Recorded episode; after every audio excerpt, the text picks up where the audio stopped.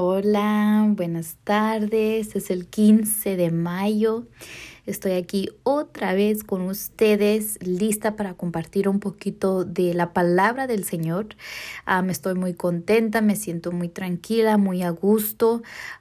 es un momento de mi vida que he estado esperando y le doy muchísimas gracias a Dios por que siempre cumple nuestras oraciones. Sabemos que nosotros no no pensamos que se van a llegar las cosas o muchas veces nos preguntamos qué estamos haciendo mal, pero pues el Señor hasta en el silencio está obrando, Él sabe lo que hace y Él siempre va a cumplir en el momento perfecto. Y estaba leyendo en el Mateo 18, Mateo 18, 10, y dice, mirad que no menosprecéis a uno de estos pequeños, porque os digo que sus ángeles en los cielos ven siempre el rostro de mi Padre que está en los cielos. El once sigue y dice, porque el Hijo del Hombre ha venido para salvar lo que se había perdido. Qué bueno es nuestro Señor Jesús. Él vino a salvar lo que se había perdido. So, en otras palabras, él no le importa si estamos más perdidos en el mundo. Él vino a salvarnos. Y vamos a seguir leyendo en el 12. ¿Qué os parece? Si un hombre tiene cien ovejas y se descarría una de ellas, ¿no deja las noventa y nueve y va por los montes a buscar la que se había descarriado? El 13 dice, y si acontece que la encuentre, de cierto os digo que se regocija más por aquella que por las 99 que no se descarriaron. El 14.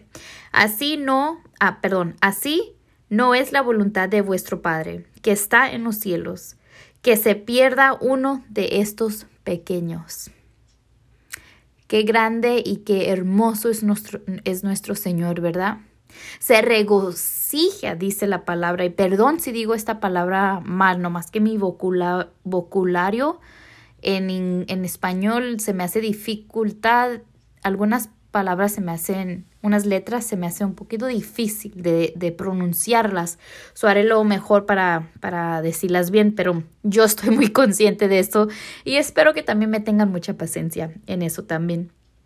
So, qué bonito que en el, en el 13 dice que se regocija más por aquella, por aquella que está perdida, por aquella que se descarrió, que por las 99 que no se descarriaron. Qué bueno es nuestro Señor Jesús. Obviamente que nos quiere y nos ama a todos, ¿verdad? Pero Él se regocija más por aquella que se descarrió. Y va, me imagino que va por esa que se perdió. Va y la busca hasta que la encuentre y la trae de regreso. Esto me habló mucho a mi vida porque yo digo, ¿sabes qué? Al Señor no le importa qué metidos estamos en el pecado. Pero que nos... ¿Por qué no le importa? Porque no hay nada imposible por Él. No hay nada imposible para Él. Él lo puede todo. Él sabe lo que Él puede hacer, Él sabe el poder que Él tiene. Está en uno de escucharlo, arrepentirnos de lo que hemos hecho en la vida que estamos viviendo y llegar a sus pies mansos y humildes con un corazón arrepentido para aceptarlo como nuestro único Salvador, para dejar todas esas viejas costumbres que cada uno de nosotros trae desde nuestras generaciones de nuestras vidas, de cómo crecimos con nuestros padres, cómo somos con nuestros hermanos, con nuestras amistades, llegar y arrepentirnos de todo eso y querer cambiar por el Señor, querer cambiar y amarlo y, y escuchar de su palabra y estamos dispuestos a cambiar nuestra vida para Él, para que seamos salvos. Qué bonito, qué hermoso me llama tanto la atención que puede ser uno un drogadito, un borracho, no le importa. No le importa cómo uno esté, pero nos busca, nos halla y nos habla. Y eso es muy hermoso de nuestro Señor Jesús. Porque nosotros, Él no necesita de nosotros, nosotros necesitamos de Él. Él ya es el rey, el Señor ya es un rey. Siempre lo ha sido un santo. Nosotros somos los que necesitamos de Él. Nosotros somos los que no somos nada sin Él. Aunque nos creamos, pero no lo somos, no somos nada sin Él. Cuando lo tengamos y lo metemos en nuestro corazón, Él empieza a obrar, a trabajar en cada uno de nosotros. Y qué amor tan más grande tiene Él por cada uno de nosotros. Porque se regocija más por aquella que se descarrió que las 99 que no se descarrillaron. Obviamente nos ama a todos. Qué hermoso, ¿verdad? Porque muchas de las veces lo que pasa en, en los familiares, que el hijo o la hija que está muy bien, que siempre se ha portado bien, que siempre ha, vamos a decir, quizás ayudado en una manera que a los papás les agradan, siempre tienen un preferido. Ah, él, me, él, me, él no me falta el respeto, él se porta bien, él me ama, él es nuestro preferido. Y se notan en la manera que uno trata a sus hijos. Quizás ellos no lo pueden notar, pero la gente afuera sí lo nota. Pero el Señor Jesús no es así. Él no dice, sabes que este, vamos a decir, este hermano nunca se ha apartado de mí, siempre ha sido muy leal, conmigo. Y Él no lo escoge para no ir por su ovejita que está perdida. Deja allí esa ovejita, me imagino, y va a buscar a la, a la que está descarrida, y me imagino que, que, que, la, que la busca, la halla, la encuentra, le habla y que le empieza a enseñar amor, le empieza a, a que sienta ese amor y es muy cierto, cuando uno llega a los pies de Cristo empezamos a sentir una paz, una tranquilidad, un amor. ¿Y cómo lo tomo yo? Que nos está abrazando, está contento que lo hemos hallado, está contento que escuchamos su voz y fuimos a Él. Qué más grande es su misericordia que nos da oportunidad todos los días que nos despertamos a ver, abrir nuestros ojos, a abrir el, a, ver el mundo, a, poder vivir, a respirar, aunque algunos están batallando en enfermedades, pero sabes que te dio una oportunidad para levantarte, te dio una oportunidad para que respires, te dio una oportunidad que estés alrededor de tu familia. Porque las oportunidades no vienen siempre. Nos bendice, claro que sí nos bendice, nos ayuda, claro que sí, nos levanta, claro que sí, nos restaura, claro que sí. Quiere lo mejor para cada uno de nosotros. Pero a veces somos tan rebeldes, tan desobedientes que por eso a veces las bendiciones se pausan. Ya viene en camino, pero hacemos algo de desobediencia y se pausa allí.